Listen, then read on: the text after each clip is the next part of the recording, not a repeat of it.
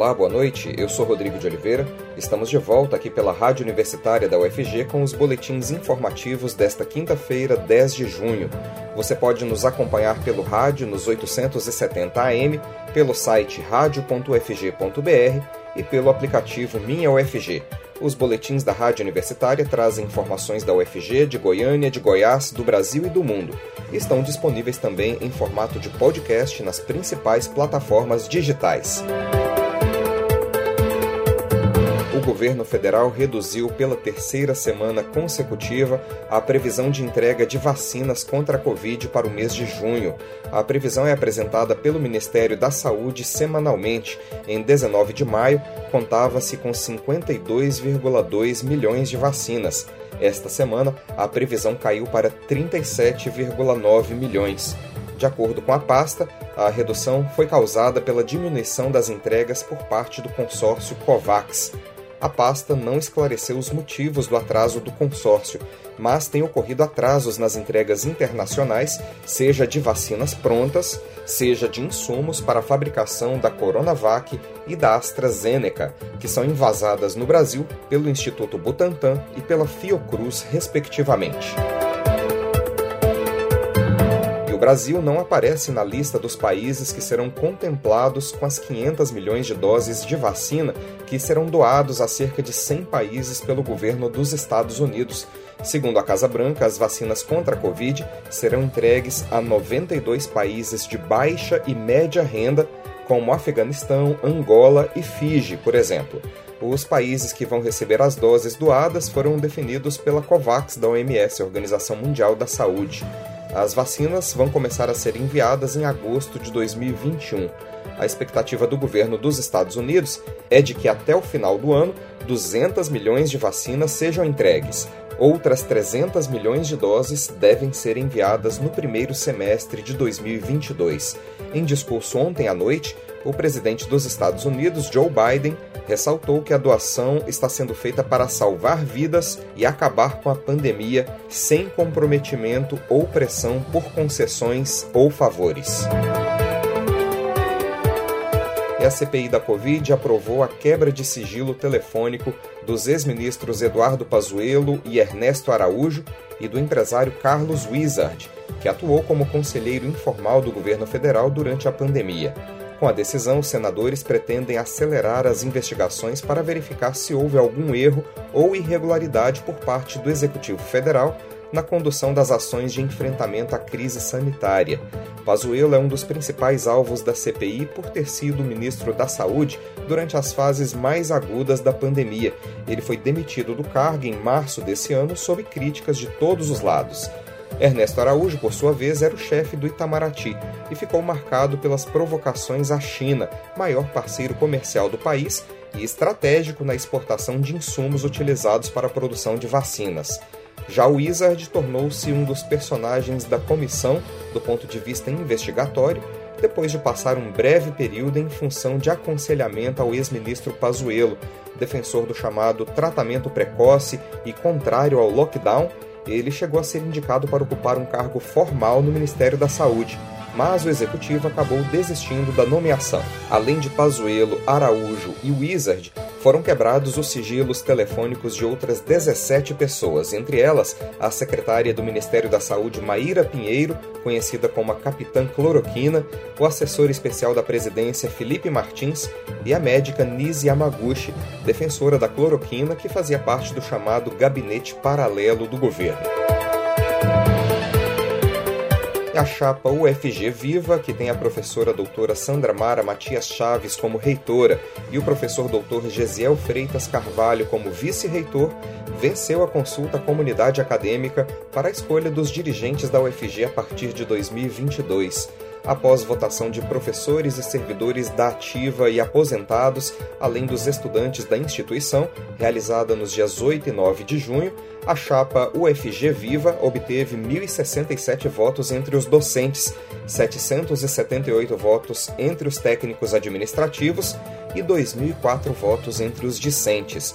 A outra chapa que disputava na consulta, Movimenta UFG, encabeçada pela professora doutora Maria Clorinda Soares Fioravante, tendo como vice o professor doutor Adriano Correia Silva, obteve 641 votos dos docentes, 544 dos técnicos administrativos e 1.001 votos de discentes. A professora doutora Sandra Mara Matias Chaves conversa com a Rádio Universitária sobre a consulta. Olá, professora, parabéns pela vitória e obrigado por nos atender. Boa tarde aos ouvintes da Rádio Universitária. Eu quero aproveitar para agradecer a toda a comunidade universitária, especialmente aos que escolheram a chapa UFG Viva para assumir a gestão é, do quadriênio 2022-2025. A professora venceu a consulta junto à comunidade acadêmica da UFG para a escolha dos próximos dirigentes. Quais são os próximos passos até que a professora possa assumir a reitoria da universidade? Nós agora temos uma trajetória até chegarmos a ser nomeada reitora da UFG.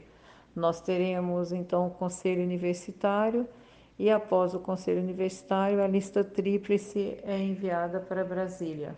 É? E a nossa expectativa, claro, é que seja nomeada a reitora escolhida pela comunidade universitária. A gente acredita que é, esse, essa nomeação ela é extremamente importante porque ela diz respeito à própria autonomia universitária na escolha dos seus gestores. E, com certeza, né, a expectativa de todos e de todas é que essa autonomia seja respeitada por ocasião da escolha dos gestores da universidade. A professora já atua como vice-reitora da atual gestão. O resultado dessa consulta indica que a comunidade acadêmica escolheu pela continuidade do trabalho que vem sendo feito ou as propostas para o próximo quadriênio são muito diferentes? Eu acredito que um ponto importante a ressaltar é a forma como foi construída o projeto que nós disponibilizamos no site da chapa UFG Viva. Um projeto construído coletivamente com propostas que foram elaboradas com a participação de professores, de estudantes, de servidores e servidoras técnicos administrativos. E ao elaborar essas propostas em 21 eixos temáticos que foram construídos né, e que é, foram mobilizadores para que a comunidade participasse dessa construção, todas as pessoas que participaram, ao discutir para construir esses eixos temáticos, fizeram uma avaliação do presente, tendo um olhar para o passado, mas também e principalmente projetando o futuro da nossa universidade.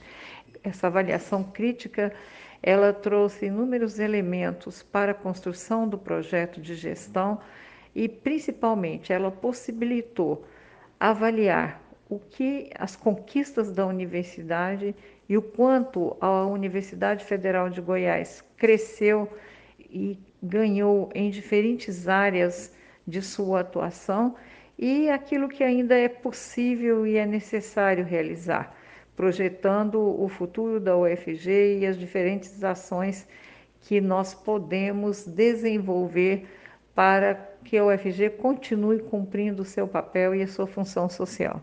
No decorrer da campanha e no decorrer das discussões relativas ao nosso projeto de gestão, que foi construído coletivamente por né, membros dos três segmentos da comunidade universitária, um projeto que expressa as demandas, os anseios, os sonhos, né, as expectativas dessa comunidade, nós colocamos em várias ocasiões que o nosso propósito é dar continuidade, sim, a todas as conquistas da UFG, a um projeto exitoso que vem sendo desenvolvido nos últimos anos e que colocou a UFG no patamar que ela ocupa hoje no cenário nacional e internacional. Mas dar continuidade também inovando, trazendo novas conquistas, trazendo novos programas, novos projetos, novas ações, novos cursos que caracterizam a dinâmica,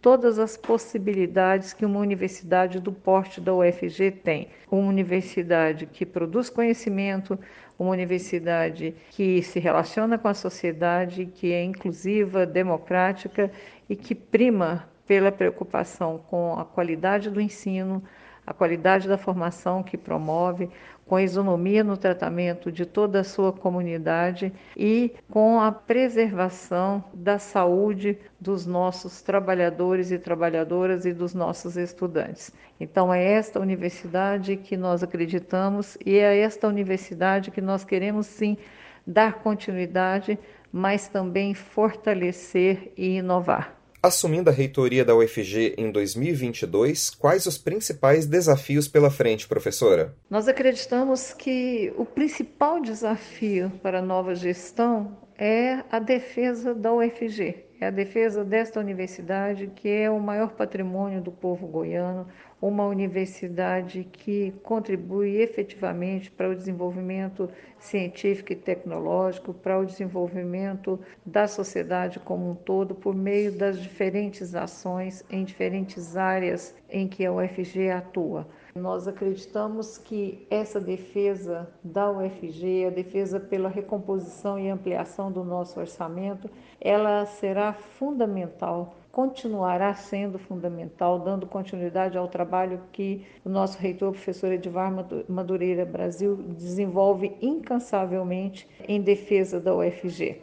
Essa defesa, como eu disse, ela é fundamental e ela requer a participação de toda a comunidade universitária e também requer que nós envolvamos a sociedade como um todo para fortalecer a luta em prol da UFG. Para além dessa defesa, né, do ponto de vista das relações externas que o UFG estabelece, mobilizando parlamentares, governos municipal, estadual, organizações sociais, né, diferentes representantes da sociedade civil, ela requer também uma articulação interna de forma que é, toda a comunidade universitária se una em prol como eu disse, de uma causa comum que é a Universidade Federal de Goiás, para além das suas diferenças.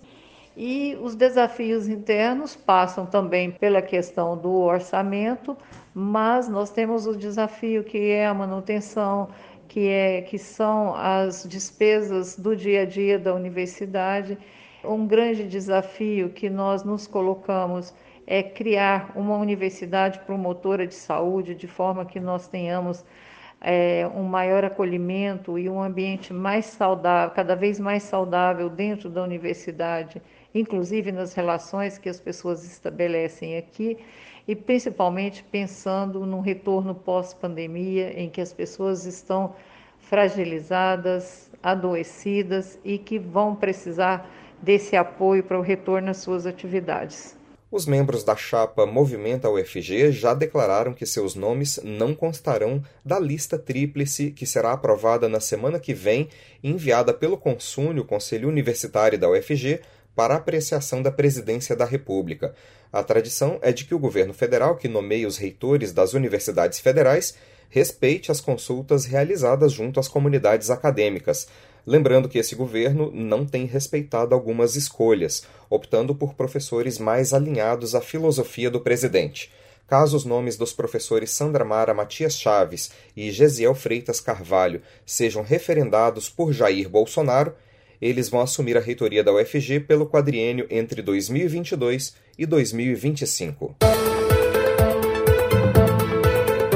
Prazo para que os estudantes aprovados pelo SISU 2021 na UFG entreguem toda a documentação exigida para a matrícula termina amanhã às 5 da tarde.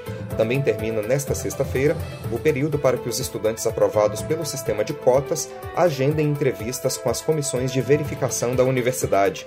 Todos esses procedimentos são obrigatórios e o aprovado que deixar de fazer qualquer um deles perde a vaga na universidade. Mais informações na reportagem de Ana Flávia Pereira. Este ano, por conta da pandemia de Covid-19, todo o processo de matrícula na UFG está ocorrendo de maneira virtual. Inclusive, as entrevistas com os estudantes cotistas serão feitas remotamente. Para participar dessa entrevista, o estudante precisa agendar um horário com as comissões de verificação. Esse procedimento é obrigatório e o estudante que deixar de cumprir qualquer uma das fases de matrícula perderá a vaga na UFG. O presidente da Comissão de Heteroidentificação da UFG, Pedro Cruz, mais uma vez alerta os estudantes sobre pontos importantes que precisam ser observados quanto à entrega da documentação online e o funcionamento das entrevistas a serem realizadas pelas comissões de verificação. E nesses documentos, além dos documentos pessoais, comprovação de, de escolaridade, no caso dos candidatos com deficiência, encaminhar laudos médicos, enfim. E no caso dos pretos pardos indígenas, encaminhar também junto, essa documentação vem toda de uma vez só em um único arquivo, a autodeclaração, né?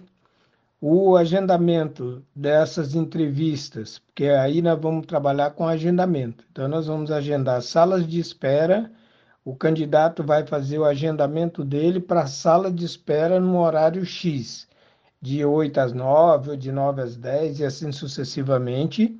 E depois, é, um, uma pessoa que vai estar fazendo a gestão dessas salas vai lá, de acordo que vai desocupando a, a, a sala da banca, e vai passando essa pessoa para a banca, onde ela então vai fazer a sua entrevista, certo? Em todo o processo nosso é assegurado a questão do recurso. O candidato que se julgar que a banca foi injusta, ele pode entrar, entrar com recurso é, pedindo uma nova banca. Ele tem dois dias para fazer isso. Então, é são essas as informações que a gente queria é, passar para os estudantes, né? Ainda falando sobre o cronograma de matrícula dos aprovados no SISU 2021 para a Universidade Federal de Goiás, na próxima segunda-feira, dia 14 de junho, deve ser publicada a relação dos candidatos aprovados em primeira, segunda e terceira chamadas em cursos da Regional Goiânia que confirmaram vaga online e realizaram o envio online da documentação de matrícula, considerada a segunda fase de matrícula, e que também realizaram o preenchimento do formulário socioeconômico, considerado a terceira fase da matrícula. Entre os dias 15 e 18 de junho, as coordenações de curso devem realizar a análise dos documentos dos candidatos aprovados na opção ampla concorrência. E entre os dias 15 e 24 de junho, as comissões de verificação dos processos seletivos da UFG devem realizar a análise dos documentos dos candidatos aprovados, bem como as entrevistas online conforme a opção de participação aprovação para os candidatos cotistas, aprovados em primeira, segunda e terceira chamadas. No dia 25 de junho, será encerrado o prazo para os candidatos cotistas aprovados em primeira, segunda e terceira chamadas que foram submetidos às entrevistas online acrescentarem documentos, caso solicitado pelas comissões de análise da realidade socioeconômica e verificação da condição de deficiência, a relação dos candidatos aprovados em primeira, segunda e terceira chamadas em cursos da Regional Goiânia, que obtiveram parecer de deferimento de matrícula, deve ser divulgado no dia 2 de julho. Os candidatos que quiserem interpor recurso contra o indeferimento de matrícula para participantes em ampla concorrência e cotistas deverão fazer isso nos dias 5 e 6 de julho. As comissões de verificação dos processos seletivos da UFG deverão realizar nova análise dos documentos dos candidatos que interpuseram recurso entre os dias 12 e 14 de julho. Já no dia 16 de julho deve ser divulgado o resultado dessa interposição de recursos. Finalizado esse processo de matrícula, a UFG irá divulgar, no dia 16 de julho, a quarta chamada de aprovados pelo SISU 2021 em cursos da Regional Goiânia. Como são muitas datas, fica a recomendação aos estudantes de que sempre consultem o site sisu.fg.br. Com a pandemia da Covid, os bancos de sangue estão com estoques em nível crítico. O Ministério da Saúde estima que em 2020 houve uma queda de 20% nas doações de sangue em todo o país. Hospitais como o HC da UFG e o Araújo Jorge estão empenhando campanhas para reforçar o estoque de sangue. A jornalista Maria Cristina Furtado traz mais informações sobre o assunto. Vamos ouvir. A necessidade de conscientizar a população sobre a importância da doação de sangue é constante, porém o debate nunca foi tão atual quanto agora, em meio à pandemia da Covid-19. Segundo dados do Ministério da Saúde, em 2020, foi registrada queda de cerca de 20% das doações em todo o país, e o cenário não é diferente nos bancos de sangue em Goiás. A reposição do sangue nos bancos é fundamental para o suprimento em casos de cirurgias de emergência, acidentes envolvendo hemorragias, tratamentos de câncer e outras doenças que não podem esperar. Visando estimular a doação de sangue, o Banco de Sangue do Hospital das Clínicas da UFG está empenhando a campanha Junho Vermelho. Com a pandemia de Covid-19, o estoque está baixo e caiu muito o número de doações. A médica hematologista e hemoterapeuta Luciana Cardoso Marinho, responsável técnica pelo Banco de Sangue do Hospital das Clínicas da UFG, fala sobre a importância da doação de sangue. Vamos ouvir. Bom dia a todos os ouvintes da Rádio Universitária. Estamos lançando aí a campanha Junho Vermelho e venho aqui diante de vocês solicitar ajuda. Devido à pandemia pela Covid-19, que perdura aí há mais de um ano, o Banco de Sangue do Hospital das Clínicas está apresentando mais e mais dificuldades na manutenção dos estoques de bolsa de sangue. Lembro a vocês que me ouvem nesse momento que o hospital cresceu.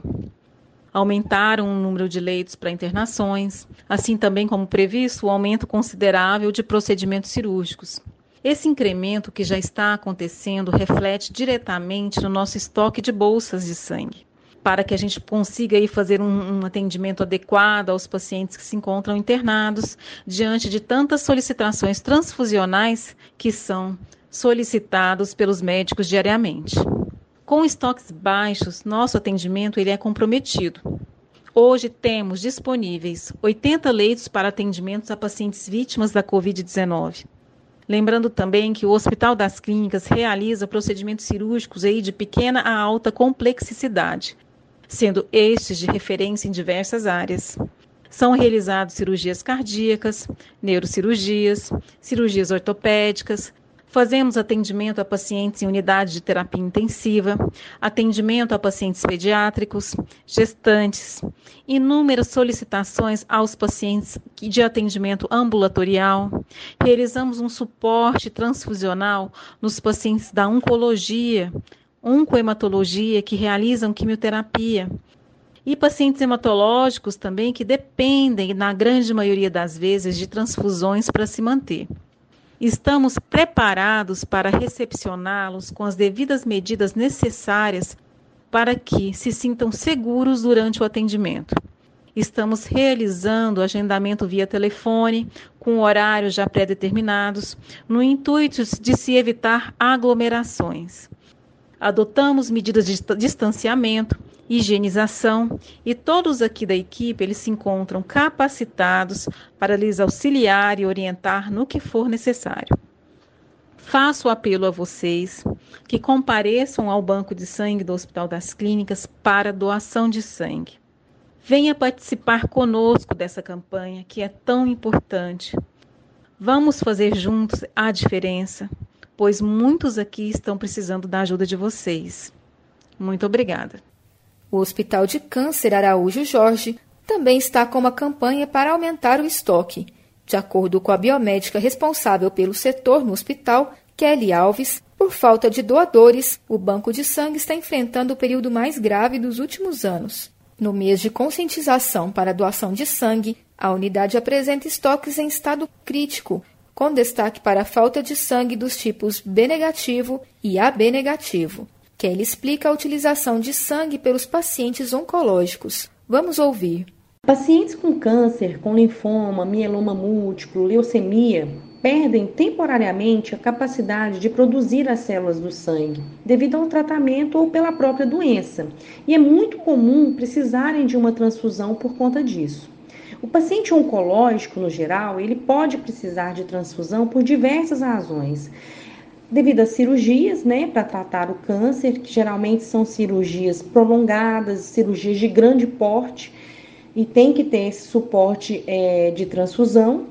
A perda de sangue durante esses procedimentos pode levar a essa necessidade. O tratamento com radioterapia ou quimioterapia também afeta a fabricação de células no sangue, né? E isso pode resultar, por exemplo, em baixos níveis de glóbulos brancos, de plaquetas, né, aumentando assim o risco de infecções e sangramentos. Determinados tipos de câncer podem causar hemorragias internas também, né? Levando à queda de glóbulos vermelhos no organismo. Assim, é, deve-se é, realizar as transfusões, né, para fazer essas reposições. Podem doar sangue pessoas que estejam com boa saúde, tenham entre 16 e 69 anos, desde que a primeira doação tenha sido feita até 60 anos, ter no mínimo 50 quilos, estar descansado e ter se alimentado antes da doação. Para quem puder ser doador de sangue, pode entrar em contato com o Araújo Jorge pelo telefone 62 3243 7031 e com o Banco de Sangue do HC UFG pelo telefone 62 3269 8326. Os boletins informativos da Rádio Universitária voltam amanhã às 10 horas da manhã. Continue acompanhando nossa programação pelos 870 AM, pelo site radio.fg.br e pelo aplicativo Minha UFG. Nós também estamos nas redes sociais. Curta nossa página no Instagram e no Facebook. Nossa dica nesse momento é para que você faça o possível para ficar em casa e, se precisar sair, use máscara. Proteja você e a quem você ama e não perca o foco no combate ao coronavírus. Rodrigo de Oliveira para a Rádio Universitária.